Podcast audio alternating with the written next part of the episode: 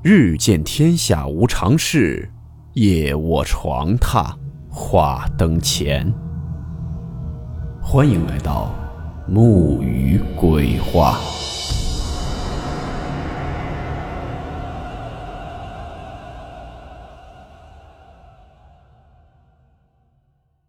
大家好，我是木鱼。今天的故事来自网友张旭投稿分享。故事名称：回煞。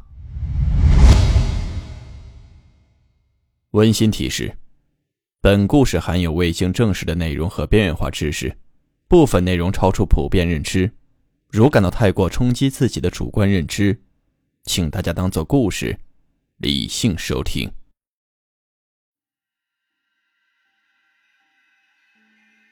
回煞夜，灯引魂。鬼引路。今天讲个回煞的故事。提起回煞，可能有些人不太了解。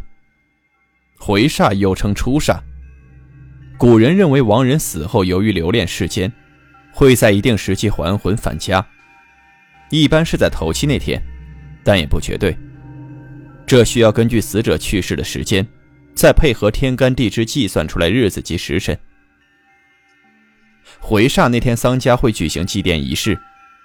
不同地区有不同的祭奠方式，但大多都是设灵位，供墓主上香叩拜，烧纸香、焚楚枪，请僧道诵经、拜忏之类等。这些年我很少去南方办丧，大多时间都在北方。北方的回煞夜，丧家会把香烛酒食摆好，在地上铺一层炭灰或者草木灰。用以检验死者回来的足迹，也有用立竹竿一根，隔一尺贴纸钱一张，立在门口台阶上，或插于死者落气之屋的房檐下。据说阴魂见此就会进屋。还有用土罐装一煮熟的鸡蛋，置于房屋角，以此贿赂央神，也俗称鸡脚神，让死者鬼魂在家里多待一会儿。回煞夜那天，丧家一家老小都会外出躲得远远的，这叫做躲煞。之所以躲开，是怕冲撞到回煞的死者。躲煞一般都是一夜，等第二天天亮之后再回去，先将一串爆竹丢进屋里，爆完才可以进家。回煞这个丧葬习俗，在建国以后就被摒弃了。不过现在华北农村还存在。今天讲的这个回煞的故事，就是我在华北农村办丧的时候经历的。那是好几年前的事儿了。我接到的活是去河南给人办丧。死者是个六十多岁的老汉，我记得是得癌症走的。事主是死者的儿子，身宽体胖，留个圆寸，脖子上还挂着一条大金链子。走路生龙活虎，很是生猛。我刚见到他的时候，还以为他是黑社会的。我过去，事主家灵棚已经搭好了。死者儿子见到我，握着我的手，跟好几年没见面的老朋友一样热情，问什么答什么，很好相处。死者他儿子很阔绰，丧事上用的东西都是最好的，烟是芙蓉王，酒是白云边。就连死者身上穿的寿衣都是找裁缝贴身定制的。他跟我说钱不是问题，叮嘱我一定要让他爹走得风光。我也乐意碰到这样的事主，大方好相处，这样我办丧也能轻松很多。下午的时候，事主请了一个唢呐团过来，在灵棚外搭台表演，引来很多人驻足观看。在几年前，河南一些地方。都有办丧请唢呐团为亡人送行的习俗，但并不是什么人死后都有这样的待遇。那时候因为请唢呐团是笔不小的开支，很少会有儿孙在家里老人死后为其请唢呐团送行。要是有人请唢呐团为家里老人送行，能引来很多人观看，这是大孝的表现。村里人都会竖着大拇指说他是个孝子。虽然说这是面子工程。但这也算是一种习俗。不过跟我们这行不同，我们这行古时候就有了，他们那行民国时期才出来。其实他们那些唢呐团跟我差不多，都是哪儿有活往哪儿跑。但你们也不要小看那些人，他们因为常年出现在丧事现场，也算是吃阴饭的，多多少少知道一些别人不知道的东西。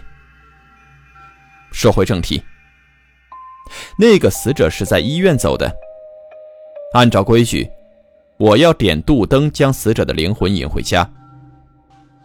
讲到这儿，可能有人会问：渡灯是什么？说白了，渡灯其实就是引魂灯，起的就是引路的作用。像一些在外去世的人，不但尸体要被拉回家，灵魂也要带回去。尸体可以用车拉，但灵魂是无形无态的，所以这时候就需要用渡灯引魂。那次我是直接去的事主家，把需要的东西准备好。就跟着事主一起去医院接死者回家。那会儿当地还没有殡仪馆，事主借了朋友的一辆三轮农用小货车，去医院太平间拉尸。事主借的那辆三轮小货车是没有棚的。当年华北那边挺多这种车的，叫什么史风好像是，车钥匙还是铁摇棒。这种车声音大，震动大，用来做灵车不是很合适。但当时时间比较赶，事主从外面租车也来不及了，所以就在小货车上搭了个不透光的棚子去了医院。现在有殡仪馆的灵车专门拉尸，没那么多讲究了。但以前拉尸还是有不少门道的，需要看时辰，看了时辰才能拉尸。一般拉尸都是傍晚左右，这时候太阳快要落山，月亮即将出来。这叫做阴阳交替。这个时辰拉尸会比较顺利些。那次一共有三个人去，我跟事主，还有他的一个堂弟。我跟失主在车棚里跟尸体待在一块儿，堂弟在前面开车。按照原先的计算，天黑之前我们就能把尸体运回家，但途中车子坏了，我们耽误了不少时间。重新上路的时候，星星都出来了。乡下人少，我们从医院回乡下，眼睁着看周围的灯光越来越少。农村路也不好走，那辆小货车一直左摇右摆，我坐在车里都感觉心惊。要不是提前把冰棺固定住，指不定都能把尸体甩出去。我们为了节省时间，走的是小路，小路比较近，但人很少。附近田地里有很多坟包子。前面开车的兄弟估计是有点害怕，期间不停找我们搭话。车棚子是我们搭的，跟前面驾驶座并没有完全隔开。没过多久，他莫名其妙的来了一句：“干啥？”我们说啥干啥？他说：“你们谁拍我干啥？”我跟事主在车厢里互相对视了一眼，事主有些不高兴，他说这种犯忌讳的话，大着声音就说：“说你瞎胡咧咧啥呢？好好的，俺们拍你干啥？”他感觉事主有些生气，就不再提这事儿了，但还是小声嘀咕着：“不是你们还能有谁啊？刚才明明我就感觉有人拍我啊，真是见鬼了！”嘀咕着，他突然就闭嘴不说了。他也知道自己说这种话犯了忌讳，干脆闭嘴不言。他不说话，我跟施主也都没再吭声，气氛慢慢沉重下来。我们都盼着赶紧回去，但感觉过了很久还是没到家。事主忍不住问他说：“你是不是走错路了？怎么那么长时间还没到啊？”他在前面说：“没错啊，我记得就是这条路啊。”事主到后面把棚子扒开，往外面看了看，然后猛地退了两步，大声说：“赶紧停下来！你狗日的，看看你把车开到哪儿了！”他这被事主骂了一顿，把车停了下来。我跟事主下了车，周围黑漆漆的，只能看到很远才有斑斑点点的灯光。事主拍了他后脑勺一巴掌，说：“你还说你没走错啊？你看看你把车开到什么地方了？我问事主：“这到底是什么地方啊？”事主吞吞吐吐地说：“我也不知道这是啥子地方，好几年没回来了。但我敢肯定，这路是走错了，离家越来越远。”事主堂弟一直不说话，然后突然撒开腿就跑。事主被吓了一跳，就喊他：“你想干啥？”我见这情况不对，让事主拦住他，掰开他的眼皮，发现他瞳孔涣散，有点神志不清的感觉。事主问我他怎么了，我说可能是撞到不干净的东西了。说完，我用针把中指刺破，将血点在他的额头。针我是一般办丧事都会随身带的，因为很多地方都能用得到。然后又掏出来一张符纸，烧成灰，再把符灰抹在他两眉之上。我告诉施主，他这是中邪了。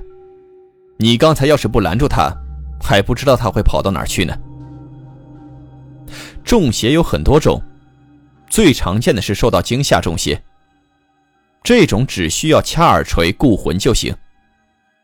但他这种情况，一看就不是受到惊吓而中邪。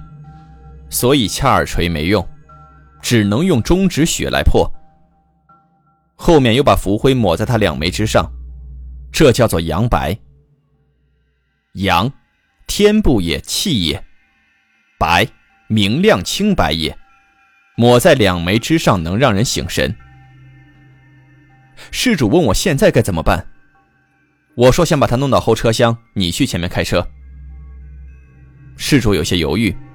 几次想开口都没有说出话来。我知道他心里在想什么，告诉他你阳气足，没事儿，只管开就行。回到车厢，我发现肚灯里面的油快要烧完了，就催促事主赶紧回去，万一再把灯灭了，那可就不好办了。可好一会儿过去了，我们还没到家。我问事主还要多久，事主急得乱冒汗。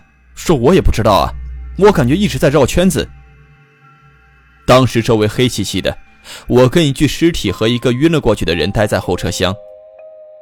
事主在前面不停的乱骂脏话，完了还问我咋没用呢？不是说骂脏话可以赶走脏东西吗？我说一个人你打得过，两个、三个，甚至八个、十个，你还能打过吗？事主听了让我想想办法，再这样下去天都亮了。”我想了想，这种情况有点像是鬼引路。鬼引路偶尔发生在人迹罕至的偏远地区、高速公路上。有时候司机在晚上开车，迷迷糊糊的就看到后头不知道什么时候忽然超出来一辆车，那车一直拦在你前边，你快他也快，你慢他也慢。有性子急的人很容易跟他杠起来，这一杠就完了。十有八九会发生车祸。鬼引路我没见过，但听一些川藏线、滇藏线的老司机说过。一时间我也拿不准该怎么办才好，但总这样下去也不行。我们从医院回来的路上，施主买了不少火纸。我寻思着，要不然给他们烧点当做买路钱。本来只是试试，但没想到真让我给破了。后面我们顺利的回到了家，事主他堂弟也醒了过来。尸体拉回家后就开始办丧。死者是得病走的，办丧不算麻烦，停尸三天后就是出殡的日子。死者埋在了事主家祖坟。我看了一下他们家的祖坟，风水很不错，怪不得事主能成为十里八乡有名的富贵人家，当真是蒙祖上阴德了。下完葬，我的活就算是办完了。我告诉了事主死者回煞的日子，告诉他那天家里人要出去躲煞。那几天我没有回山东，去了附近一个道观观里。死者回煞那天，事主打电话问我要不要准备什么。我告诉了事主一些需要注意的地方，跟他说要是感兴趣的话，可以在你父亲睡觉的房间和床上铺上一层草木灰。等第二天看看，可能有惊喜。但我没想到回煞后的第二天，事主就给我打了电话。他说草木灰上出现了一串爪印，笔直的进房间，又笔直的出去，非常规矩。床上还有躺过的痕迹。家里小孩一直说看到了爷爷，哭个不停。事主让我再过去一趟瞧瞧。正好我也没回山东，就顺便过去了。到了事主家，发现他们一家人都在外面。事主有些不好意思地说：“你没来，我们也不敢破坏现场。”我被事主这措施给弄乐了，心想害怕就害怕呗，说的还有模有样。我问他孩子怎么样了。事主说：“哭了一天，哭累了，现在在亲戚家睡觉。”我告诉事主，孩子年纪小，被吓到了，又给了他一张符，告诉他让孩子贴身带着，过段时间再取下来。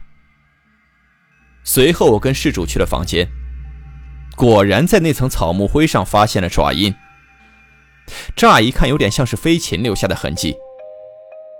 我告诉事主，回煞那天家里的门是要大开的。目的是为了方便死者亡魂回家。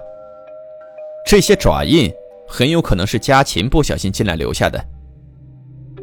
事主显然不太相信，问我那床上有人躺过的痕迹怎么解释。我看了看死者生前睡觉的床上，确确实实有人躺过的痕迹，还很明显。关于这方面我不多说，信则有，不信则无。我也没跟事主解释那么多。让他去厨房，把灶台上面的铁锅掀起来看看。没过一会儿，事主跑过来，有些大惊失色地说：“真是神了，那锅底下竟然有个巴掌印。”铁锅常年被烧，底部早已经变得黝黑。施主把铁锅翻过来，看到一个很清楚的巴掌印。河南的朋友应该知道这个。古人云：“民以食为天。”自古以来，五谷杂粮都有辟邪的作用，而锅又是装五谷杂粮的器皿，人们生存离不开食，食离不开锅。古人认为，锅碗筷这一类东西都是有灵性的，所以在回煞夜出现这种情况并不意外。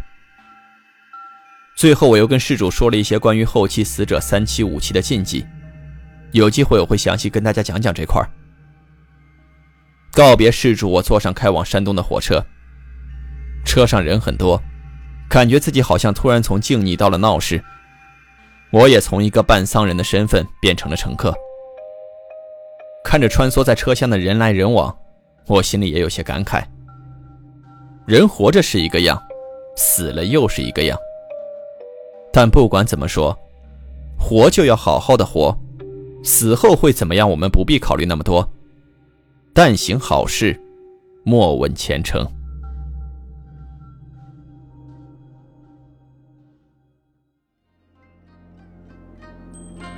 好了，我们今天的故事到此结束，祝您好梦，我们明晚见。